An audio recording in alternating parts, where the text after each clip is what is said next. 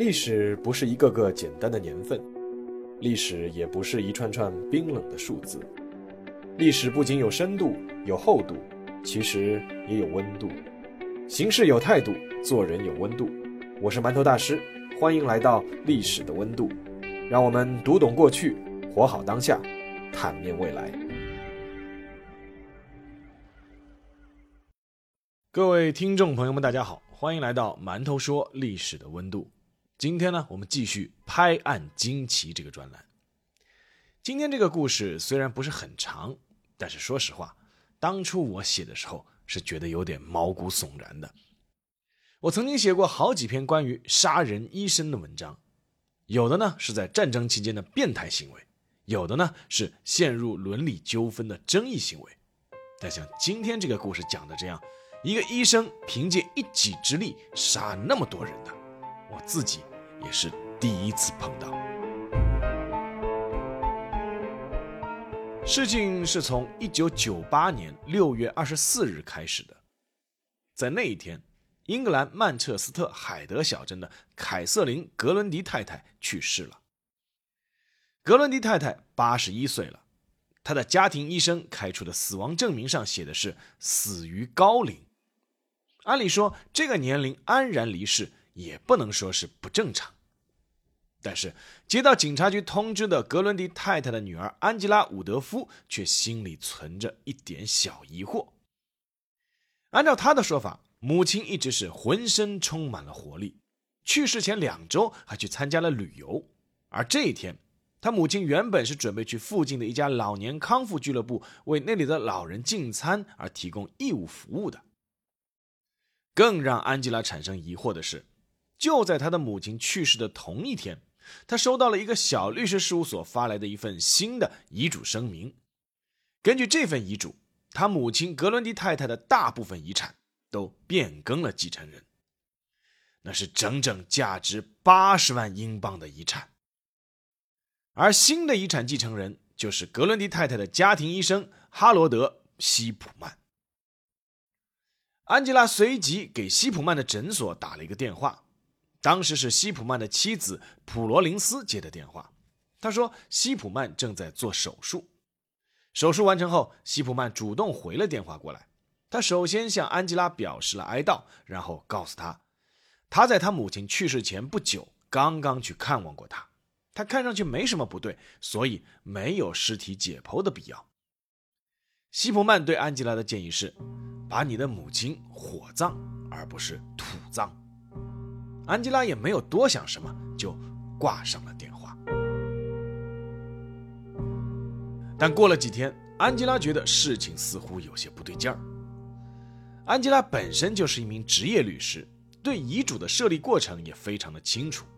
他的母亲格伦迪太太之前的一份遗嘱一直安静地躺在安吉拉办公室的保险柜里。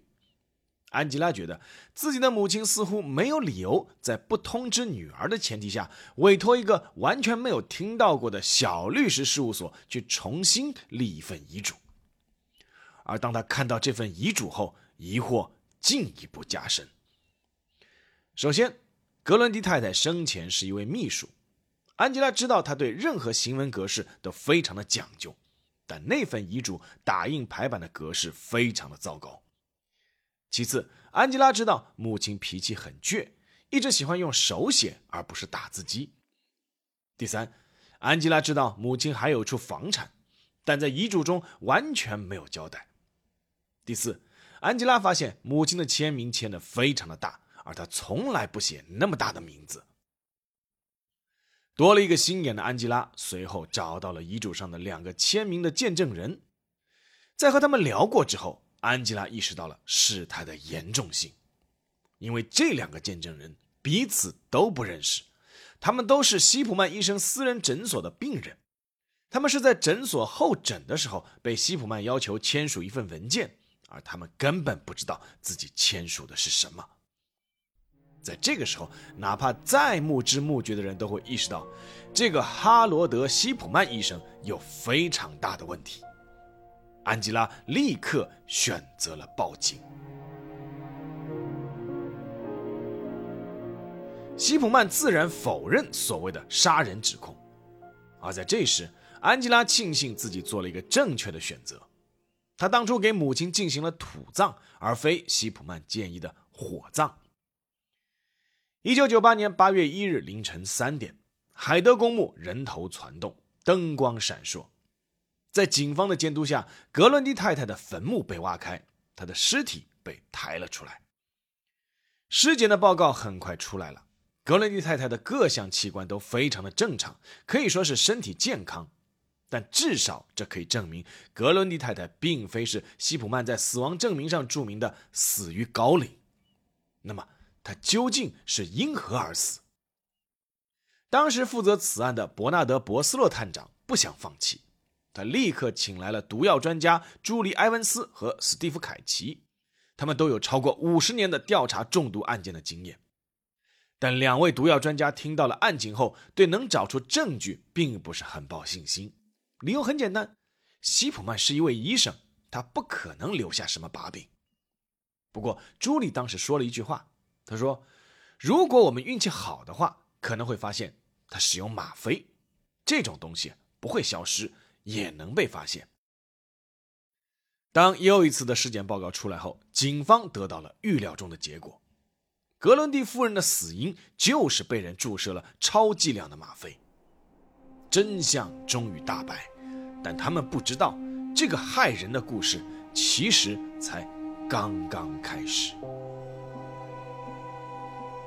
一九九八年九月七日，哈罗德·西普曼被正式逮捕。西普曼医生的被捕在海德小镇上掀起了不小的轰动。在小镇居民的眼中，这个医生医术高超，平时温文尔雅、和蔼可亲，很多小镇居民都请他作为自己的家庭医生，非常的信任他。但是，小镇居民可能并不知道这位医生的过去。哈罗德·西普曼，一九四六年一月十四日出生，一九七零年从利兹大学医学部毕业。毕业后的他在制药厂工作后，成为一名全科医生，在兰开夏郡的一个诊所工作。但是，就在他工作后不久，被同事发现他对止痛药上瘾，并且经常利用给病人开的处方给自己配药。为此，西普曼被诊所开除，但没有被吊销行医执照。所以，他在1993年在海德镇开了一个私人诊所，并且很快就吸引了一大批信任他的病人。彼得·瓦格斯塔夫就是诸多信任西普曼医生的小镇居民之一。他不仅自己找他看病，他的母亲同时也是他的病人。然而，当西普曼可能用注射吗啡的方式杀害病人的说法流传出来后，彼得开始感到有些惊恐，因为他的母亲去世时似乎也是非常的蹊跷。彼得记得当时母亲去世的消息正是西普曼医生通知自己的。按照希普曼的说法，当时彼得的母亲感到很不舒服，就打电话给他。希普曼说，他赶到的时候，彼得的母亲状态很不好，于是他就打电话叫了救护车，然后去自己的车里拿包。当希普曼回到屋里后，他发现彼得的母亲已经去世了。随即，他又取消了呼叫救护车。这一切都是希普曼对彼得说的。彼得带着怀疑咨询了当地的救护中心，中心说从来没有收到过彼得母亲需要救护的请求。彼得随即又去英国电信局拉了一张清单，发现当时自己母亲家的电话并没有呼出电话的记录。所以，当彼得后来得到警察局的通知后，他表示自己一点都不意外。他一直觉得他的母亲也是被西普曼杀害的。当西普曼的审判开庭时，很多之前不了解情况的人其实都是大吃一惊，因为西普曼不仅仅是被指控杀害了凯瑟琳·格伦迪太太，更是被指控杀害了其余十四名老人。她们都是女性，都是通过注射过量吗啡的方式。在这十五名受害者中，九名经过尸检已经确认，还有六名尸体已经被火化。西普曼当庭镇静地否认了一切指控。不仅如此，西普曼的辩护团还指出，凯瑟琳·格伦迪太太死于吗啡，很可能就是因为她生前就是个瘾君子。这个指控让受害人家属气得浑身发抖。也让毒药专家团队认为有必要拿出更多的证据。根据格伦迪太太头发的化验结果，她从来就没有注射吗啡的历史。而法庭还出示了另一项证据，他们找到了一个三十人的名单，都是西普曼开出的需要开出规定吗啡使用量的病人。但这三十个病人经过询问，绝大多数都从来没有收到过吗啡。这也就意味着西普曼又干起了他当初的老勾当，用病人的名字虚开药品，满足自己的需要，或者说。他是在囤积杀人的毒药。此外，西普曼虽然在法庭上冷静地应对公诉人的各种提问，却对一个提问闭口不言，那就是为什么所有死去的病人都是在你去拜访他们两到三个小时之后去世的？面对那么多的证据，希普曼虽然从头到尾辩称自己是无罪的，但已经毫无意义。二零零零年一月三十一日。在经历了十六个月的艰苦取证和审判之后，陪审团作出判决：哈罗德·希普曼被指控杀害十五人的罪名成立，判处终身监禁，并且永远不能被假释。彼得·格瓦斯塔夫作为家属代表之一，在判决宣布后对新闻媒体说：“我的母亲是如此的信任他，但他却背叛了这种信任。”但彼得可能不知道。西普曼辜负信任的人根本就不止这十五人。二零零二年七月十九日，在西普曼被判有罪入狱两年之后，西普曼案件调查团公布了一个更让人瞠目结舌的报告。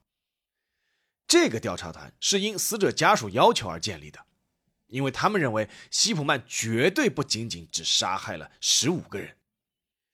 经过两年多的缜密调查和取证，调查团的主席珍妮特·史密斯召开了新闻发布会，对着全世界的媒体公布了一个事实：在1977年到1998年的21年间，哈罗德·希普曼共杀害了215名病人。其中，在1977年至1991年的14年间，哈罗德·希普曼杀害了71名病人；在1991年到1998年之间，哈罗德·希普曼利用自己开诊所的便利，共杀害了一百四十三名病人。平均算下来，希普曼几乎每个月都要杀死一个人。在这些病人中，一百七十一位为女性，四十四位为男性。其中年龄最大的是一位九十三岁的女性，年龄最小的是一位四十一岁的男性。希普曼为了使自己的谋杀更具有隐蔽性。他还会修改病人的病历，让对方的死因看上去更合情合理。消息一出，全世界哗然。如果抛开战争时期，在已知的范围内，哈罗德·希普曼可能是全世界杀人最多的连环杀手，而他的职业却是一名本该救死扶伤的医生。好，故事说完了，下面进入满头说时间。这个案件尘埃落定之后啊，但一个问题始终是无法解答的，那就是西普曼他为什么要杀那么多人？有调查人员把原因归结为西普曼的心理问题，因为他的母亲在他十七岁的时候去世，而且因为长期遭受病痛折磨，只能依靠海洛因和吗啡来缓解疼痛，所以西普曼产生了用海洛因和吗啡杀人的欲望。他不能容忍那么多与自己母亲年龄相仿的人平安幸福地活下去。但更让人感到有些毛骨悚然的是，根据毒药专家凯奇的判断，西普曼是故意让警方发现马脚，进而逮捕自己的。按照凯奇的理论，这样一个心思缜密的医生是不可能不知道自己改写遗嘱的这种把戏是多么拙劣和愚蠢的。唯一可以解释的就是他希望。故意暴露，那为什么会这样呢？根据监狱的人透露，西普曼在服刑时很喜欢看电视，主要就是看电视中关于自己的报道。每次播放有关他杀人的节目时，他总是聚精会神，嘴角还会露出微笑。有心理学家指出，这是典型的变态杀手症状，希望大家讨论自己，便于自己回顾刺激幻想。而更吊诡的是。希普曼在服刑四年后，于二零零四年一月十三日，在戒备森严的达勒姆郡弗兰克兰德监狱房间里面吊死了自己。他死的那天正是他五十八岁生日的前夜。随后，警方发现他生前给自己的妻子购买了大金额的人寿保险，获得赔偿的前提是他自己如果在六十岁之前死亡的话。而比起这种疑惑，更多的人陷入了一种担忧：西普曼应该不是世界排名第一的连环杀手。更多心理存在问题的隐蔽杀手，可能只是没被发现而已。好了，今天节目就到这里，下期再见。